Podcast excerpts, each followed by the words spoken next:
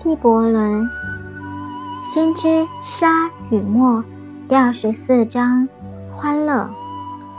随后，有位每年进城一次的隐士上前说道：“给我们讲讲欢乐。”他回答说：“欢乐是一首自由之歌，但它不是自由；它是你欲望盛开的花朵，但它不是结出的果实；它是深度在向高度召唤，但它不是深，也不是高；它是笼中飞鸟展翅，但它不是周围的太空。对，真正的说，欢乐是一首自由之歌。”我愿你们用全身心来唱它，但不要你们在歌中迷失了心。你们有些青年追求欢乐，似乎它是一切。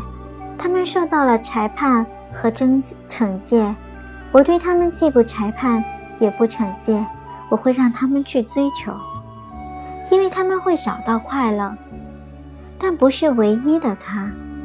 他有姐妹七人，最小那个比欢乐还要美丽。你未曾听说过有人刨地刨挖地刨根，却找到宝藏。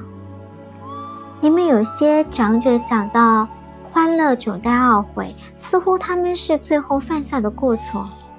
但懊悔是心智的蒙蔽，而非他的惩戒。他们因怀感激回忆欢乐。如同回忆下收，但如果懊悔能抚慰他们，就让他们得到抚慰。你们中还有人，既非年轻在追求，也非老年在回忆。他们既怕追求，又怕回忆，避开一切欢乐，以免疏忽或冒犯精神。但他们的欢乐也就在这放这放弃中。如此，他们也找到了宝藏。纵然，他们刨根的双手颤颤发抖。但是，告诉我，谁能冒犯精神？夜莺能冒犯夜的寂静？萤火虫能冒犯星星吗？你的火焰能加重风冷的负荷吗？你以为精神是一池静水，能用杆子去搅乱吗？你常常由于拒绝欢乐。结果是将欲望贮存在内心深处。谁知道那今日似乎被疏忽的，是否在等待明日？就连你的躯体也知道它的遗传和正当要求，不愿被欺骗。